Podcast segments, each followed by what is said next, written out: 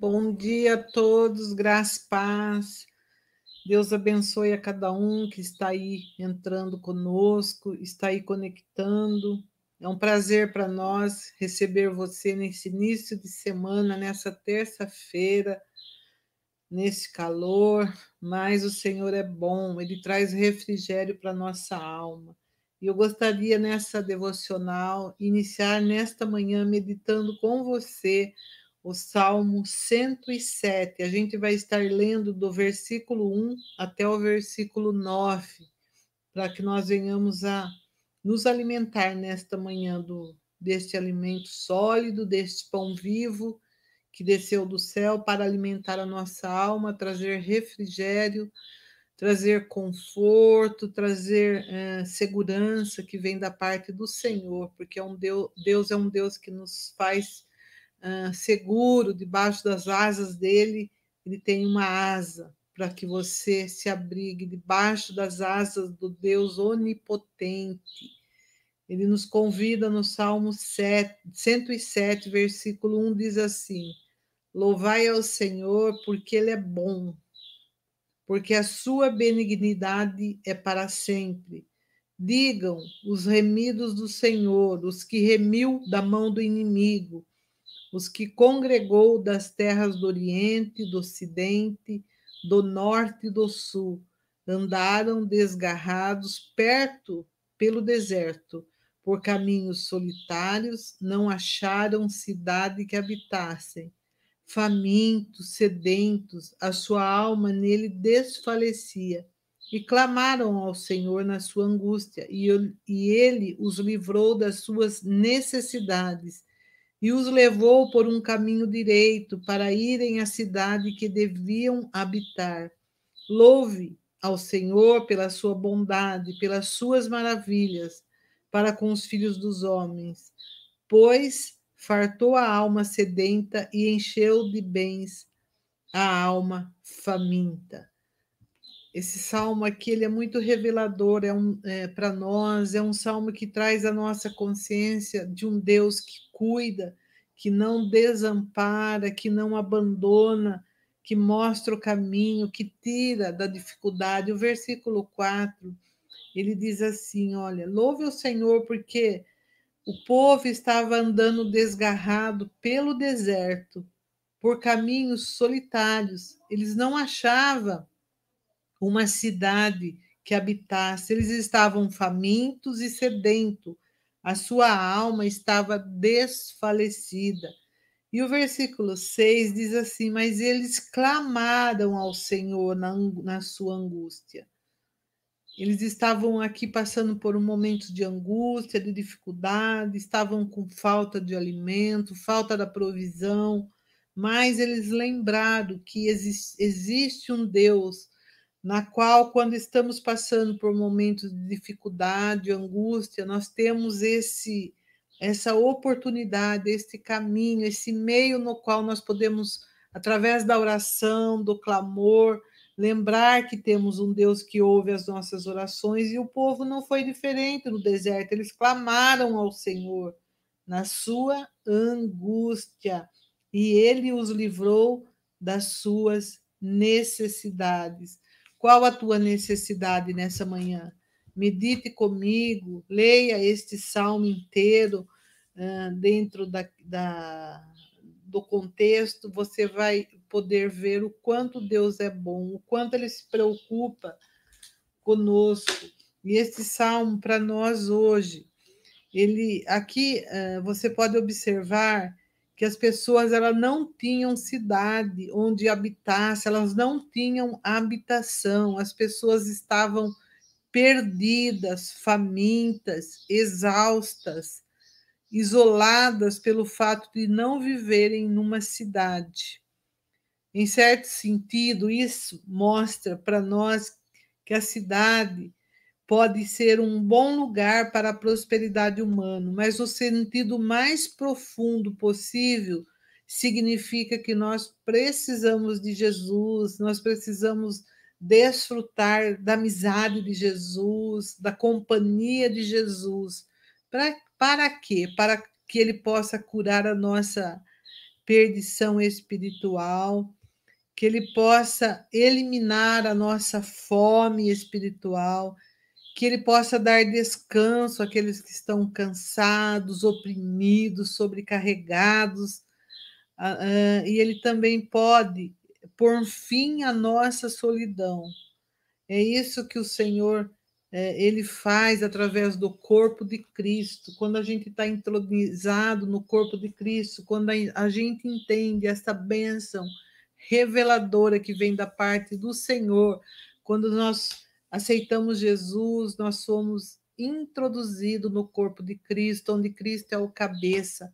E nesse é, corpo de Cristo, nós desfrutamos das bênçãos, porque o Senhor ordena a bênção dele quando nós estamos reunidos com nossos irmãos, ele ordena a bênção dele para nós. E hoje nós estamos aqui reunidos no nome de Jesus, onde Cristo, ele é o cabeça, ele é o governo das nossas vidas. Se porventura ele não tem sido o governo da sua vida, no nome de Jesus, desse espaço para que Deus, Jesus, possa ser o cabeça da sua vida, ou seja, o governo da sua vida, e que você possa entender, compreender as bênçãos que vêm através do corpo de Cristo, quando nós estamos introduzidos no corpo de Cristo, através desse relacionamento, de estarmos introduzidos no corpo de Cristo, ele ordena a bênção do Senhor para sempre para nós.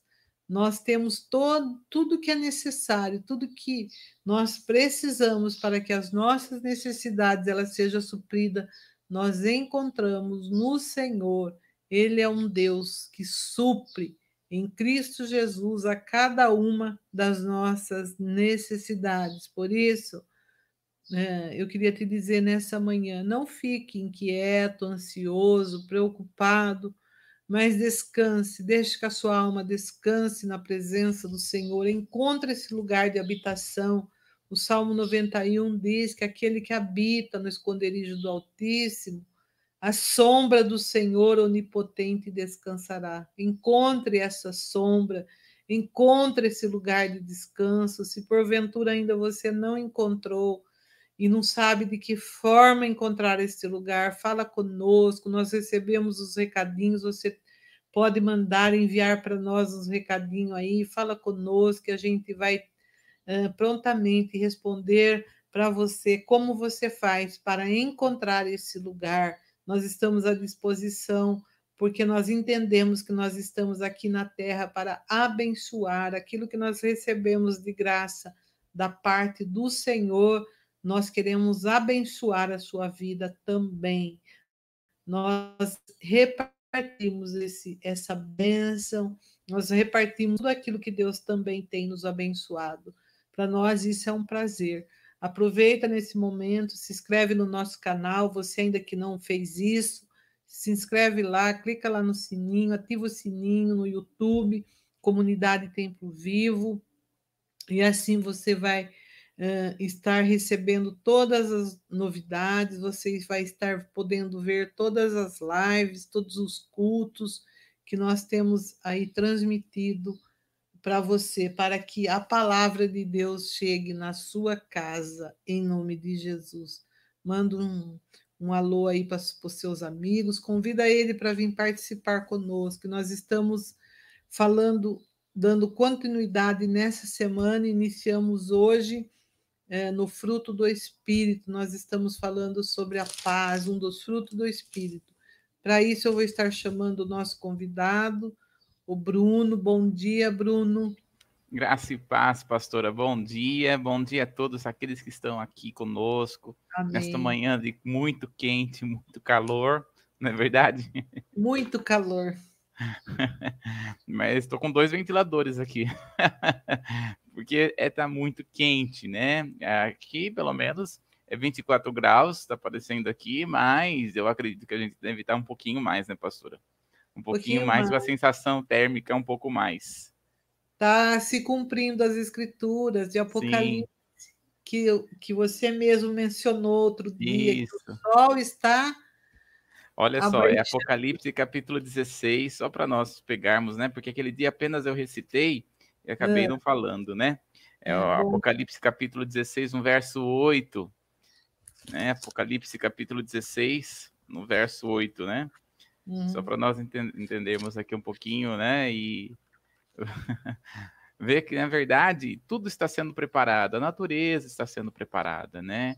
Isso daqui, claro, que o que está escrito aqui é o que vai acontecer na tribulação. Né? Nós, como nós cremos, nós não iremos passar pela, pela grande tribulação, pela tribulação. No entanto, todas as coisas começam a caminhar para que come, para que aconteça o que a palavra do Senhor está falando. Então, a natureza ela está, é, é, é, está se caminhando para a tribulação e grande tribulação. Lê para nós, pastora, 16, verso 8 e 9. Tá. E o quarto anjo derramou a sua taça sobre o sol, e foi-lhe permitido que abrasasse os homens com fogo, e os homens foram abrasados com grandes calores e blasfemaram o nome de Deus que tem poder sobre essas pragas e não se arrependeram para lhe darem glória. Muito bem, então nós vamos ver aí que é um juízo de Deus sendo estabelecido, que é a tribulação e a grande tribulação, que é um juízo do Senhor. Qual é o propósito? Trazer arrependimento, né? Hum. Trazer arrependimento. E aqui, o que a palavra do Senhor nos, nos mostra aqui é que, na verdade, apesar de todas estas coisas acontecerem, a taça, a taça ali símbolo de, de ira, né? Do Senhor, ou seja, a, a símbolo de juízo de Deus, é, foi estabelecida sobre o sol e mesmo assim as pessoas não se arrependeram. Então, é, é o, é, é aqui na grande tribulação, na tribulação e grande tribulação, é, o propósito é trazer arrependimento, mas muitos acabarão não se arrependendo, né?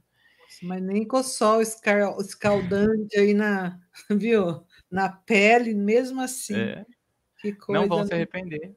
Porque é, uma, é, um, é um véu, né? A palavra fala de um véu que está fincado sobre os olhos. Aí a pessoa não consegue enxergar, a pessoa não consegue ver verdadeiramente ali o, o, as coisas do Espírito.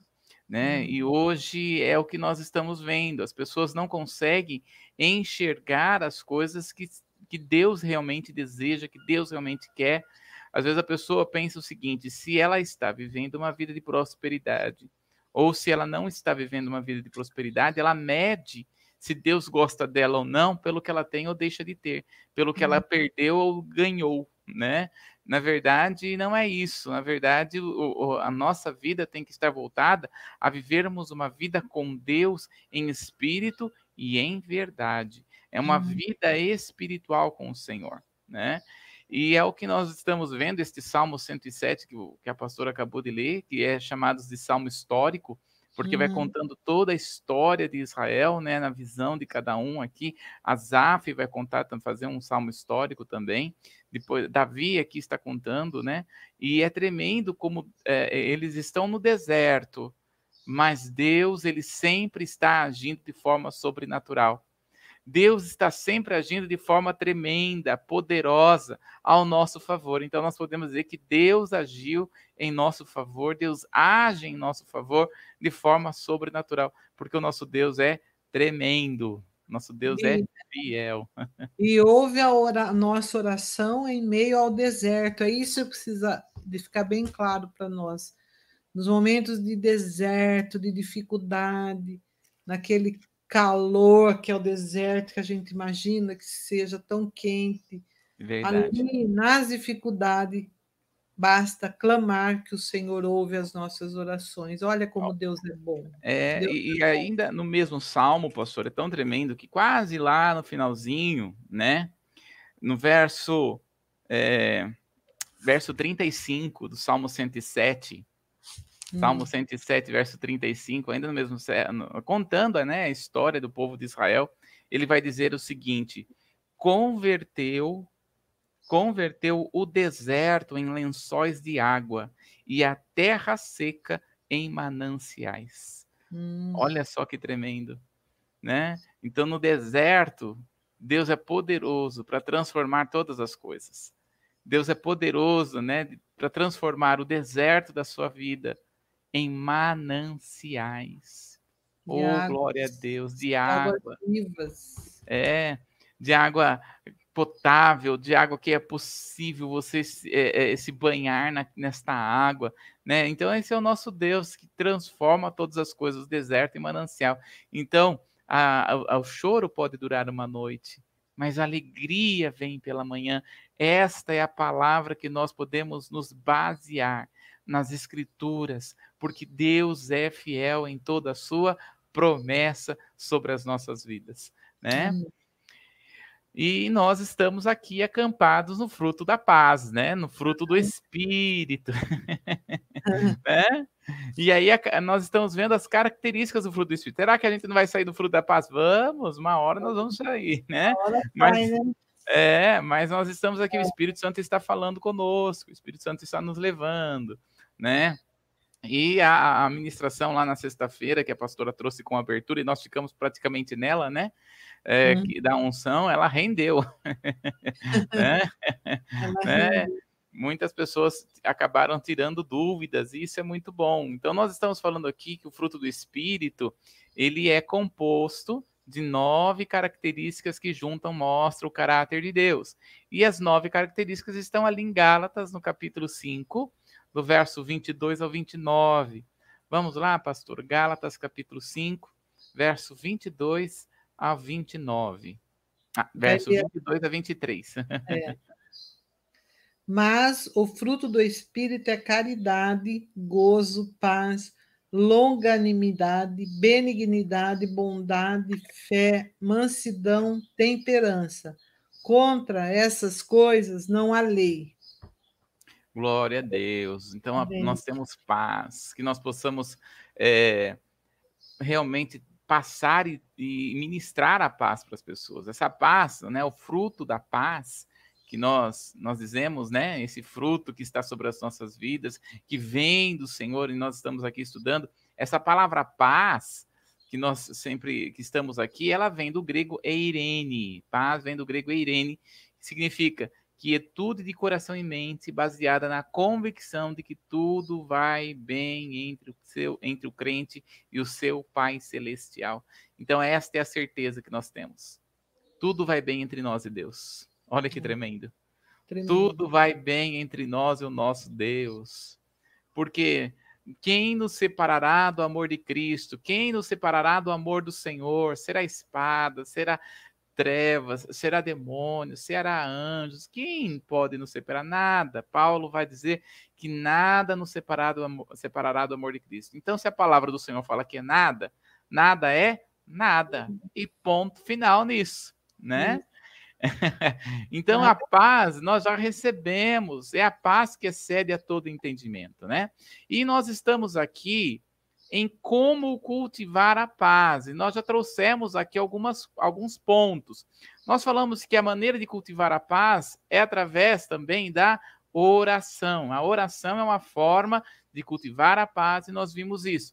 A segunda maneira que nós vimos como cultivar a paz é permanecer em Jesus, né? É, ou seja, nós temos que permanecer nele, viver nele, estar estabelecido nele. A terceira, a terceira, o terceiro ponto é amar a palavra de Deus. Nós temos que amar a palavra, meditar na palavra, nos debruçar na palavra, ler a palavra do Senhor, ter um tempo de devocional na palavra do Senhor. Né? Os cultos são bons, a manhã de Jesus é tremenda, Deus fala conosco aqui, mas você e eu, nós precisamos de ter um tempo Livros são maravilhosos, na presença do Senhor, ler, ler os livros a respeito da palavra dos Deus é bom, mas você precisa pegar a Bíblia e precisa ler. Conhecer as promessas de paz que Deus tem reservado para os seus filhos através de intimidade e estudo da palavra da palavra diariamente. Então, nós devemos amar a palavra, estar baseando na, a nossa vida diariamente no estudo da palavra. E a quarta maneira como nós cultivamos a paz em nosso coração é através do jejum. Então nós começamos a falar a respeito do jejum na semana, na sexta-feira, né, na, na última ministração, e agora nós vamos dar aqui andamento. Nós até falamos sobre alguns pontos onde a Bíblia fala a respeito do jejum. né? Então nós vamos ter o jejum, nós até comentamos o jejum da consagração, o jejum de arrependimento de pecados, o jejum de luto, das aflições, buscando é, proteção em situações de enfermidade e em intercessão, né? Esses tópicos todos que nós que eu estou recitando, nós já falamos e comentamos deles na última ministração. Então nós vamos continuar aqui. Então nós vamos ver estes, né, consagração, arrependimento de pecado, luta, aflição, buscando proteção em situações de enfermidade e intercessão. Isso daí é base para o que nós temos de jejum no Velho Testamento. No entanto, nós temos o Novo Testamento também. Né? Vamos ver algumas coisas a, a, nos evangelhos, o que a palavra do Senhor fala a respeito do jejum. Então, o jejum é muito importante para a batalha espiritual, para a preparação de batalha espiritual. Jesus mencionou que, mencionou que determinadas castas só sairão por meio de oração e jejum que trazem um maior revestimento de autoridade. Vamos para Mateus, no capítulo 17, no verso 21, porque é exatamente isso que Jesus está nos ensinando. Então, quando nós entramos em uma batalha espiritual, quando nós estamos orando por alguém, quando nós estamos entrando é, em, em oração, em intercessão, nós precisamos estar numa ter uma vida de jejum. Pode ler para nós, pastora. Mas esta casta de demônios não se expulsa senão pela oração e pelo jejum. Então, olha só, quando nós estamos falando de, de batalha espiritual a respeito de jejum, jejum e batalha espiritual, todos os demônios, né? O demônio não vai sair porque você jejuou ou deixa de jejuar. Né? Isso é importante nós falarmos. Né? Uma vez um pastor né, estava fazendo jejum de feijão. Né? É. E uma vez ele chegou na casa de uma irmã que faz aquele feijão. Né? Inclusive, tem alguns irmãozinhos aí que estão nos assistindo de Salvador, né? E lá em Salvador, pastora, tem lá, tem lá, né? Quando nós vamos para lá, quando eu vou para lá, tem a apóstola Jamile, né? Um grande abraço para ela, para os irmãos de Salvador que estão nos assistindo. É, e a apóstola Jamile faz um, um feijão muito bom, uma, uma delícia o feijão que eles fazem, uma delícia mesmo, muito bom.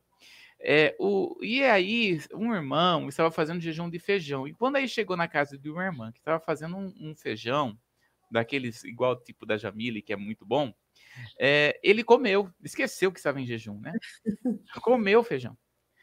E aí manifestou um demônio. Aí, né, durante a semana, aí manifestou o demônio. E aí o demônio falou assim: não vou sair porque você comeu feijão né? E agora? não vou sair porque você comeu feijão, o demônio falou. Ele falou: olha, com feijão ou sem feijão, você sai no nome de Jesus. Então veja, é, e o demônio saiu. Agora, é, o que é importante nós identificarmos é que o jejum é, não vai fazer com que os demônios saiam. Que na verdade, que Jesus está ensinando os discípulos aqui é a respeito de fé o, todos os demônios, eles saem por meio da fé.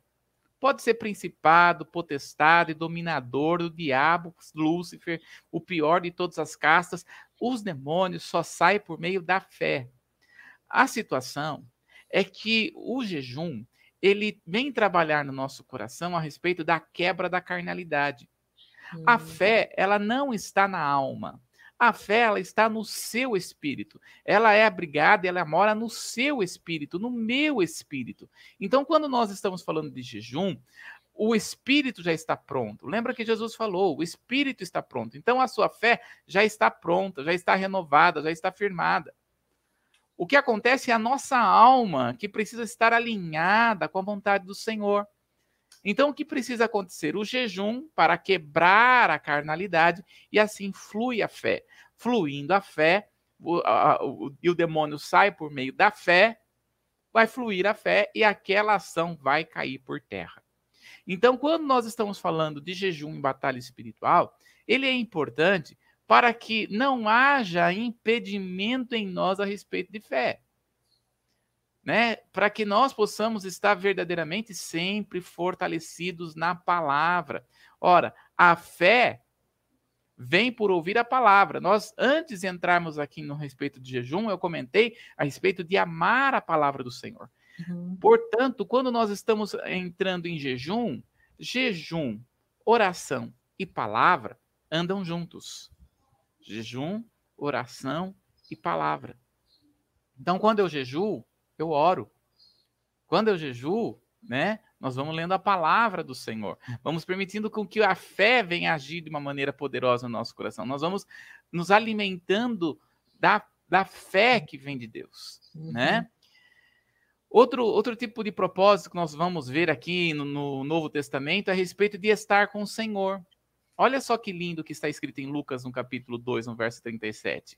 Ana, ela não saía do templo orando e jejuando frequentemente até que verdadeiramente, verdadeiramente ela estivesse vendo a Jesus.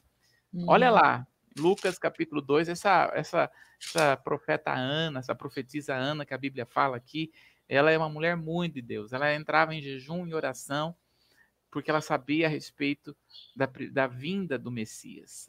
Pode ler para nós, pastor. E era viúva de quase 84 anos e não se afastava do templo, servindo a Deus em jejum e oração, de noite e de dia. Olha só que tremendo, né? Então uhum. aqui estava a Ana, em oração, em jejum, não se afastava do templo, porque ela estava esperando a Jesus. Servindo né? ela estava... ao Senhor, a palavra disse. Isso. Servindo, servindo ao Senhor. Servindo ao Senhor, buscando a presença de Deus entre os irmãos, eh, entre, entre as pessoas que estavam ali em Jerusalém. Então ela estava em jejum.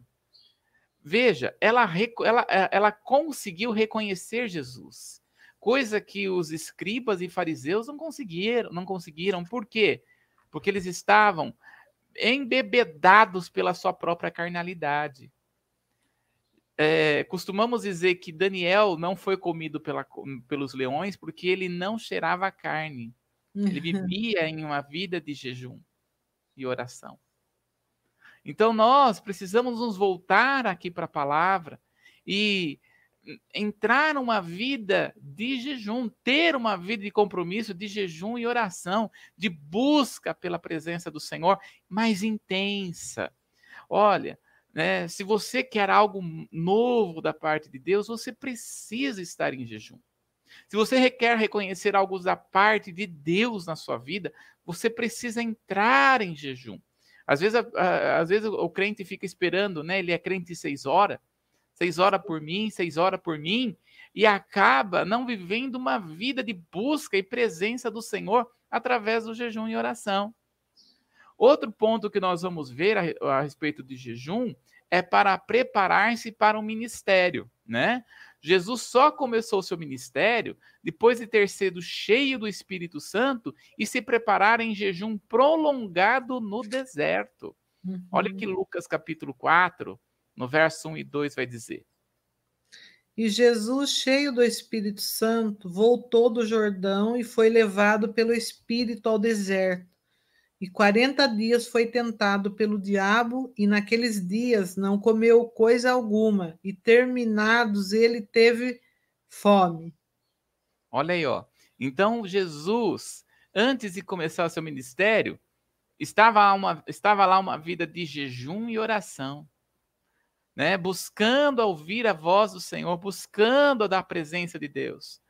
Nós só vamos conseguir algo da parte do Senhor não é por causa do jejum, uhum. mas por causa do de... porque quanto mais, veja, quanto mais nós buscamos o Senhor, mais Deus vai se revelar a nós.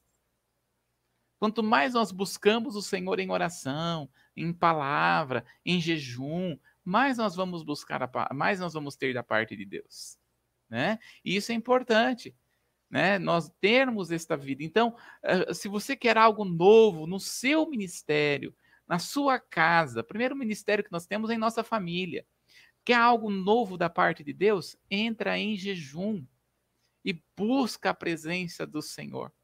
Busca a presença de Deus Pai, né? Outro ponto que nós vamos ver a respeito dos evangelhos, agora em Atos, em Atos dos Apóstolos, vemos a igreja praticando o jejum em diversas situações. Por exemplo, como ministrar ao Senhor. Os líderes da igreja em Antioquia, jejuando, apenas para adorar ao Senhor. Olha só, dá uma olhadinha. Atos 13, 2, pastora. E servindo eles ao Senhor e jejuando, disse o Espírito Santo: Apartai-me a Barnabé e a Saulo para, para a obra a que os tenho chamado. Olha aí, ó. Por que Barnabé e, pa e Saulo estavam em jejum? Eles estavam em jejum para o Senhor, que é o melhor tipo de jejum que nós fazemos, que é o verdadeiro jejum, que uhum. é o uhum. jejum para o Senhor, que nós estamos nos consagrando ao Senhor. Eles estavam aqui jejuando e orando, buscando mais de Deus para receber de Deus. Mas não apenas o jejum para o Senhor, mas nós vamos ver aqui que eles vão fazer um jejum para enviar os apóstolos. Dá uma olhadinha aí no verso 2, Atos capítulo 13, no verso 2 que nós vamos ver aí, para enviar os, os, os, os, os ministérios, né? Enviar ministérios. Pode ler, pastor. Atos 13, 3. 3. Então, jejuando e orando, e pondo sobre as mãos, os despediram. Olha aí, ó. Jejuando e orando, impuseram as mãos e enviaram os apóstolos. Então, quando nós observamos aqui o jejum, é, o jejum é uma forma de envio. É importante, veja que é, a, é, é, Saulo e Barnabé, ou Barnabé e Saulo, né, nesse texto, já estavam em jejum e oração. E agora os presbíteros entram, né, a igreja, o, o, as autoridades espirituais daquele lugar entram em jejum e oração para os enviar. Aqui, é que Paulo é consagrado apóstolo. Só um uhum. adendo, né? De Atos capítulo 9, onde Paulo é conhecido, é, aceita Jesus como seu Senhor e Salvador, até Atos capítulo 13, quando ele é enviado e ungido como apóstolo, nós vamos ter aí de 14 a 17 anos. Né? Às vezes a pessoa, quando começa, começa a ler Atos, né, começa a dizer assim: ah, isso daqui, é, Paulo, é, ele a, teve um encontro com o Senhor e já saiu pregando. Não foi bem assim. Ele passou por um período de preparação. De amadurecimento, Isso. na escola de Deus. Isso. Ó, para ter. Oi? Ah, é isso que Deus faz. Ele é. chama, depois ele treina, leva para a escola é. dele. Isso, para ter uma ideia. Viu, Bruno? E a escola do Senhor é assim. Você precisa passar de ano, ser aprovado. É. Se não for aprovado, volta para o primeiro ano de novo. Exatamente. então, é... Exatamente. Não pode é ficar a escola do Senhor. Né? Não pode ficar é. devendo matéria. Não ah. pode, não pode ficar em DP, é. né? Irrepetente. É interessante assim, né? Quando nós vamos ler em Gálatas, no capítulo 2, Paulo está fazendo a sua biografia e ele vai dizer que ele ficou, eh, quando ele chegou na igreja de Jerusalém, ele não foi bem aceito e recebido. Então ele foi para as regiões da Cilícia, que é na cidade de Tarso, por isso que Paulo de Tarso, porque ele nasceu em Tarso. Então ele foi para as regiões de Tarso. E, e, depois de dois anos, né, depois de três anos, é que ele volta novamente ali para a igreja de Antioquia. Então, nesse tempo de três anos, provavelmente ele foi fazer a caminhada de Moisés. Uhum. Ele foi estudar a lei, mas olhando a lei para o que é esta lei tem a ver com Jesus. E aí é que ele vai trazer estas mensagens poderosas e vai dizer até mesmo em, lá em Romanos que o objetivo da lei é Cristo.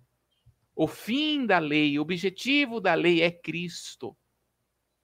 Então ele vai, vai andar por três anos fazendo toda a caminhada de Moisés, para entender a mentalidade de Deus e a mentalidade de Moisés, para compreender os desejos do coração de Deus com respeito à lei do Senhor.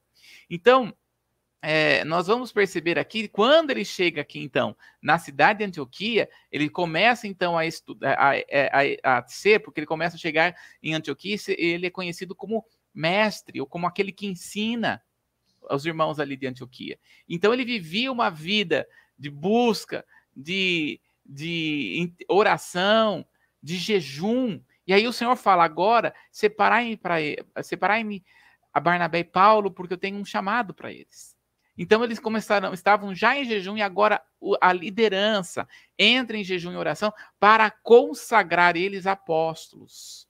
Então, 17 anos praticamente demorou para Paulo ser consagrado como apóstolo. Uhum. Né? Não foi de um dia para a noite. Né? Foi, foi um processo de Deus na vida de Paulo. Né? E nós costumamos dizer o seguinte, né? É, Paulo era diferente dos outros apóstolos, porque os apóstolos todos andaram com Jesus, mas Paulo andou com Jesus de forma espiritual né? Hum. Foi treinado três anos e meio de forma espiritual pelo próprio Jesus, provavelmente fazendo esta andando e caminhando nas terras ali de Moisés, o mesmo caminho de Moisés, né? E é importante, veja só, é, Paulo vai nos ensinar, vai ensinar a Timóteo a não colocar as mãos precipitadamente. Isso é importante. Por quê? Porque senão vai colocar um neófito. O que é um neófito? Uma pessoa recém-convertida. Uma pessoa que às vezes até tem muita vontade de fazer a obra do Senhor, tem muito desejo de fazer a obra do Senhor, e às vezes até mesmo tem um bom conhecimento da palavra, mas ele é um neófito, não tem amadurecimento emocional e espiritual para estar à frente do ministério. Por isso, né, de, é, que Paulo traz esse ensino. Porque ele mesmo foi diante desta situação, ele estava há 17 anos convertido, na presença do Senhor, ensinando os irmãos, mas a liderança entrou em jejum, porque Deus não é Deus de confusão, para colocá-lo como autoridade espiritual na igreja. Então, os irmãos ali entram em jejum e oração para saber a, aquilo que Deus quer, né? Tem um, um testemunho do pastor Aloísio, Aloísio Nunes, Nunes, da igreja Videira, uma igreja muito grande aqui no Brasil, né? E Deus tem muito abençoado ele, principalmente nas regiões ali de, de Goiânia, né? Deus tem várias igrejas pelo Brasil, Deus tem abençoado muito a vida dele. Mas ele conta uma experiência que ele ia consagrar sete pastores sete pastores. Esses homens, sete homens, já estavam na igreja, já estavam trabalhando na igreja, é, eles já estavam sendo, pra, estavam sendo enviados para estar é, ministrando em outras cidades, para ser pastor em outras cidades. E é, só que antes dele consagrar, ele coloca todo, toda a autoridade espiritual da igreja para estar em jejum por aqueles homens, pedindo a confirmação real e completa da parte de Deus. Então eles ficam 30 dias de jejum, né? Pastor Aloísio, ele vai dizer isso. Ele vai ficar 30 dias de jejum. E um desses homens, um desses pastores, que era para ser consagrado, né? Que era para ser consagrado, né?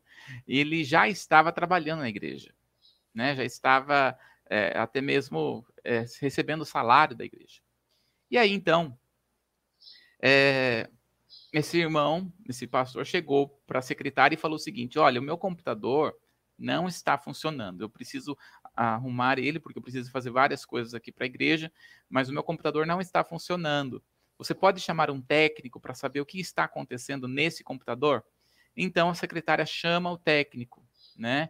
E o técnico lida, lida, lida com, o, com, esse, com esse computador. Até que ele descobre um vírus nesse computador.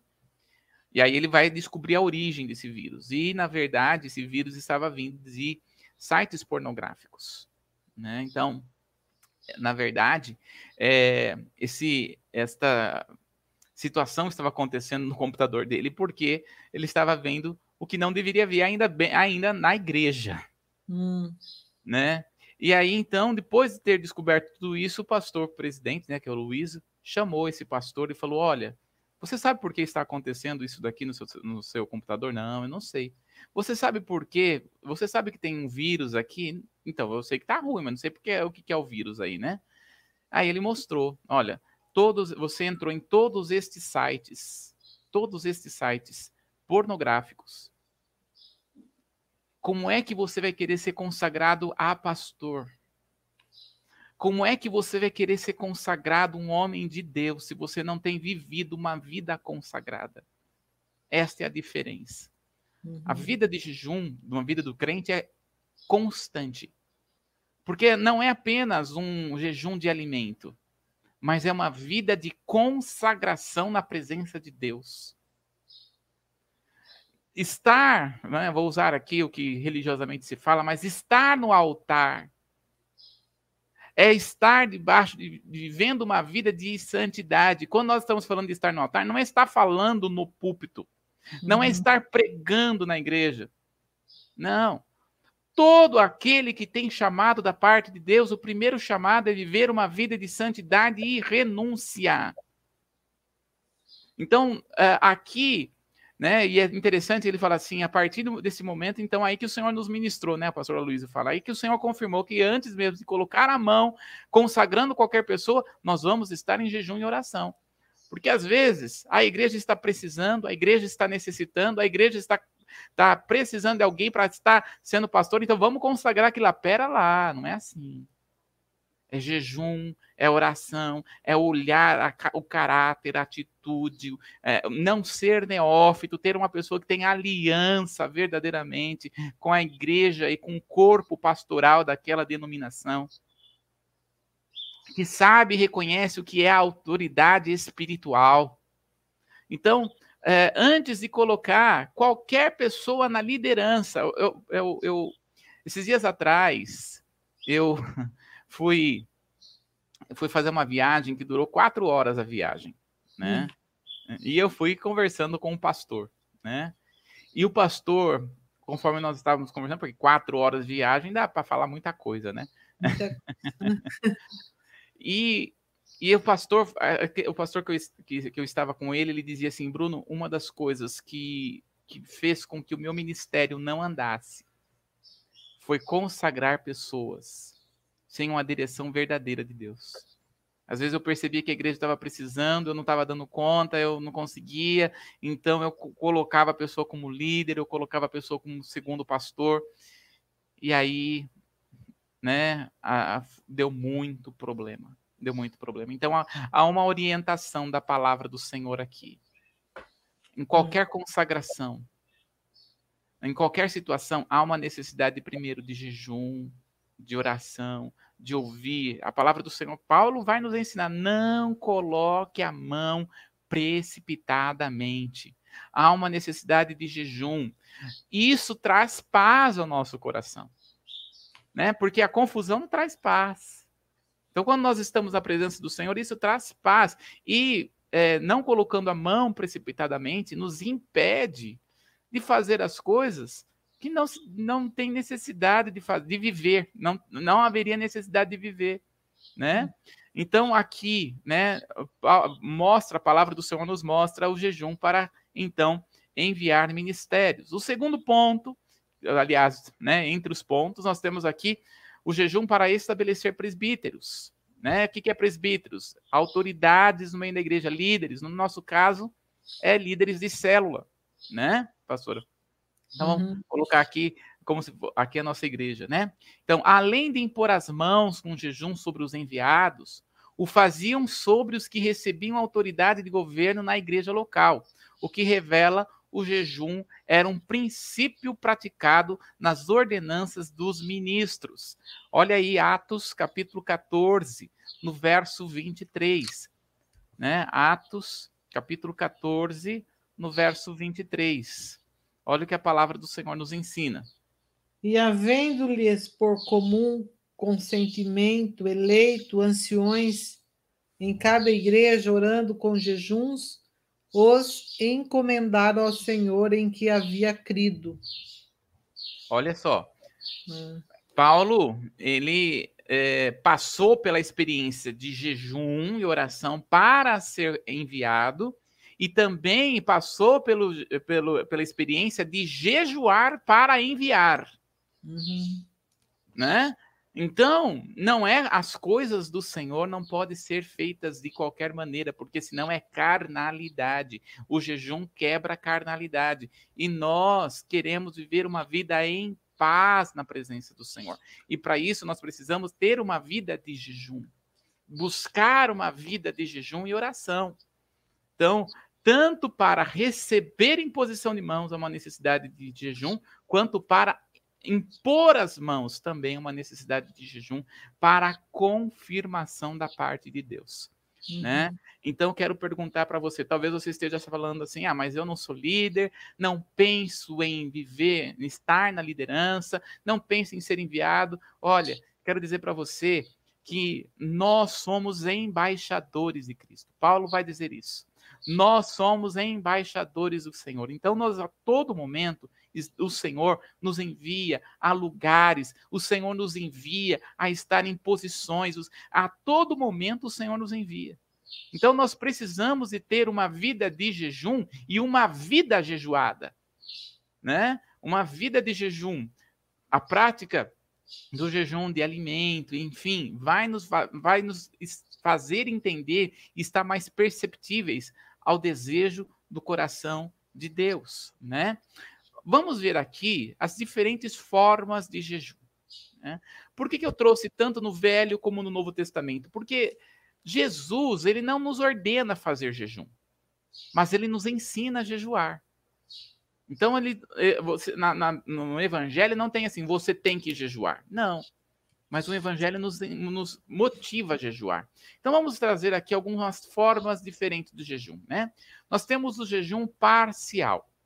Normalmente, o jejum parcial é praticado em períodos maior, maiores e quando a pessoa não tem condições de abster, de se abster totalmente de alimento, por causa do trabalho, por exemplo.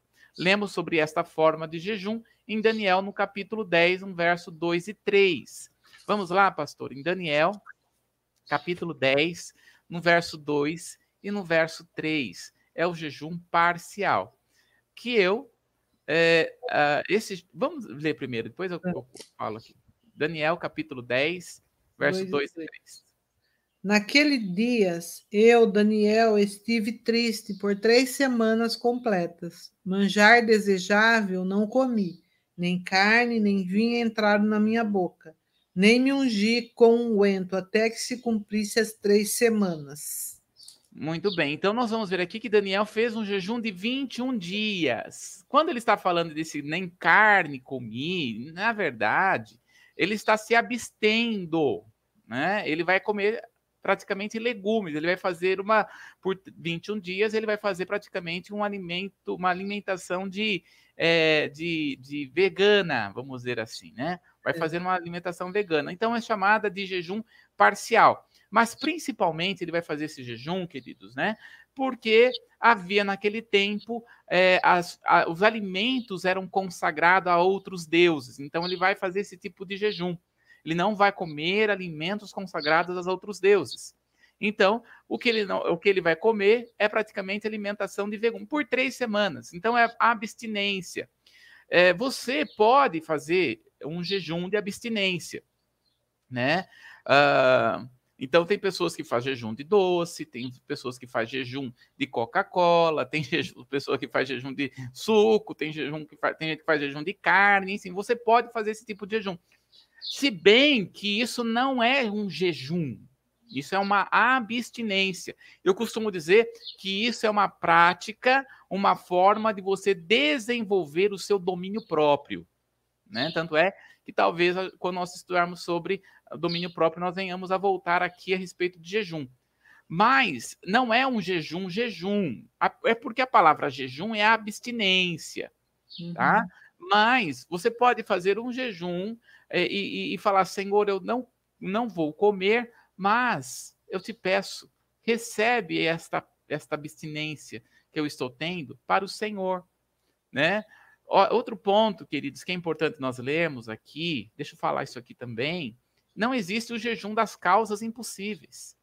Deus não é Deus de troca. Senhor, eu vou fazer jejum de três dias sem, sem comer doce hum. e o hum. Senhor vai me dar tal coisa. Não existe isso. Todo jejum, e Daniel vai trazer isso, né? A, a experiência de Daniel é para o Senhor. Todo jejum aponta para o, para o Senhor. Veja, não é o jejum que me consagra, mas enquanto eu me consagro, eu jejuo. Então, você pode fazer esse jejum parcial? Pode. Né? É, em vez de você lá, eu não vou comer isso daqui, Senhor, em nome de Jesus eu entrego a Ti. Esse desejo, que o meu desejo esteja para o Senhor. É, esse, é nesse sentido, Senhor, esse meu desejo, eu volto-te para o Senhor porque eu quero ter fome e sede de ti.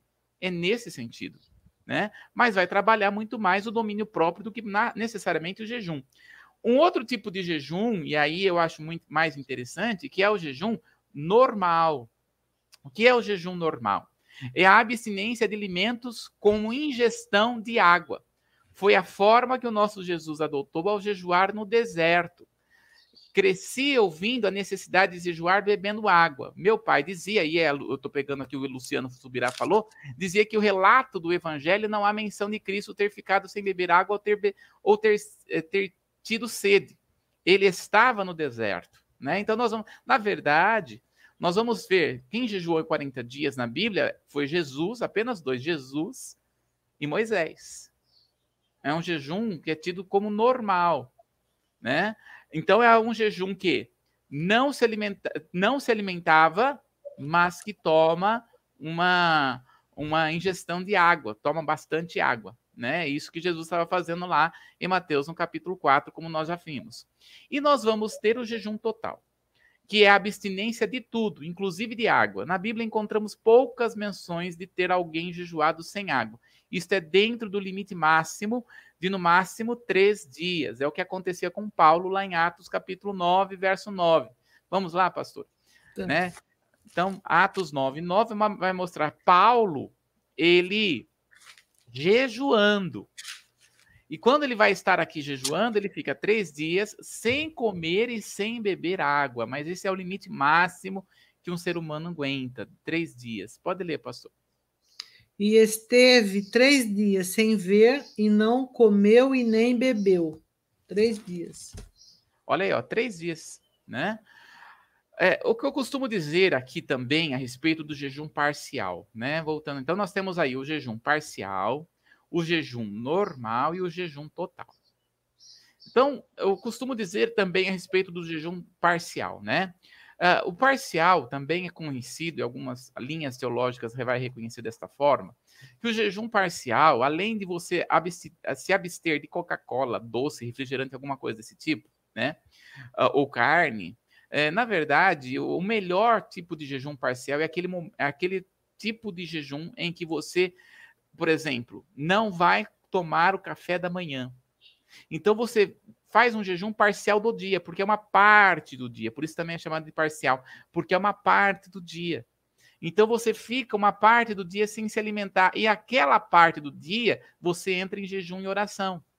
É isso também é chamado de jejum parcial. Né? Então, por exemplo, vou, não vou tomar café da manhã. Eu acho que é o melhor tipo de jejum para aqueles que, principalmente aqueles que estão começando, né? Uhum. Então, jejum parcial. Você deixa de comer um, um café da manhã e entra no quarto em oração, porque é jejum e oração. O jejum parcial apenas como doce, alguma coisa desse tipo, geralmente a pessoa vai trabalhar e não tem em conexão em estar direto, em, em, com o coração uhum. voltado completamente ao Senhor, porque tem que resolver problemas do trabalho. Então, a melhor forma de jejum parcial é quando você, por exemplo, pega um final de semana, vai pegar um sábado ou num domingo e não toma um café da manhã e entra no quarto em jejum e oração. Isso é um jejum parcial de verdade. Né? Em que a pessoa se abstém daquele momento e entra no quarto em jejum e oração e busca a presença de Deus, né? uhum. né? Então aí você aí é chamado também de jejum parcial. Você pode fazer para começar, né? Jejum parcial, depois você vai para começar o café da manhã, depois você estende, não, não come o almoço e vai até seis horas da tarde, por exemplo. Depois você come alguma coisa e assim sucessivamente. O jejum, queridos, ele serve não é para mostrar que você é espiritual. E nem para te fazer espiritual, porque o jejum não muda Deus. O jejum é mudar você, o jejum nos muda, nos transforma. Eu quero então terminar esta manhã fazendo a pergunta: Você já fez jejum? Uhum. Eu acho que todo crente devia, pelo menos, fazer uma vez no mês um jejum parcial. Por exemplo, no nosso, no nosso caso, pega um domingo da ceia, o segundo domingo do mês, domingo de manhã. Pega o domingo de manhã e jejua. Entra no teu quarto, ora em jejum e oração. Ora, é, é o segundo domingo do mês, o mesmo dia do mês de ceia. Entra em jejum, entra em oração, busca pela presença de Deus e você vai ver o melhor de Deus acontecendo na sua vida, principalmente espiritual. Você vai estar mais atento à voz do Senhor. Uhum. É isso, pastora. Amém. Amém. É Deus trouxe um ensinamento muito rico para nós nessa uhum. manhã. As pessoas ainda, se ficarem com dúvida, têm a oportunidade de mandar as perguntas, né, Bruno? Para ir respondendo, para irmos respondendo durante as, esses assuntos. A Isso. gente volta na quinta com para dar continuidade, né, no, na Isso, paz. Na paz, porque a na gente paz. tem mais coisa para falar do jejum ainda e da paz. Hein? Então a gente volta na quinta. Mas foi bênção. Amém. Isso mostra para nós o quanto Deus é um Deus zeloso, um Deus que se preocupa com o nosso é, crescimento espiritual. É uma palavra que vem nos trazer crescimento nessa manhã. Amém? Amém. Amém.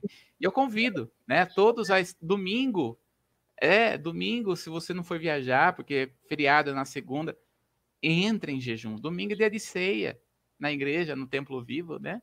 Você que é da igreja, da comunidade Templo Vivo, entre em jejum. Pega a parte da manhã ali, entra em uhum. jejum e oração, busca a presença do Senhor, se prepara para a ceia, vai se preparando para a ceia até a noite, vai ser poderoso na sua vida. Pode ter certeza disso. Amém, Amém pastor. Então tá, aproveita aí, se inscreve no nosso canal, você ainda que não se inscreveu, clica lá no YouTube, Comunidade Templo Vivo, e manda um, um sinalzinho aí no chat, né, Bruno? Isso. Curte, vai fazer o curte aí, curte, compartilha com um monte de gente, vai fazendo isso e Deus vai te abençoando também, em nome de Jesus. Deus vai só acrescentando. Amém. Nunca tirando. Deus é um Deus que acrescenta. Amém? Amém. Deus abençoe, Bruno, uma bênção. Bom dia para você. Amém. E, que, e vocês que estão aí conectados conosco, um ótimo dia na presença do Senhor. Amém. Amém.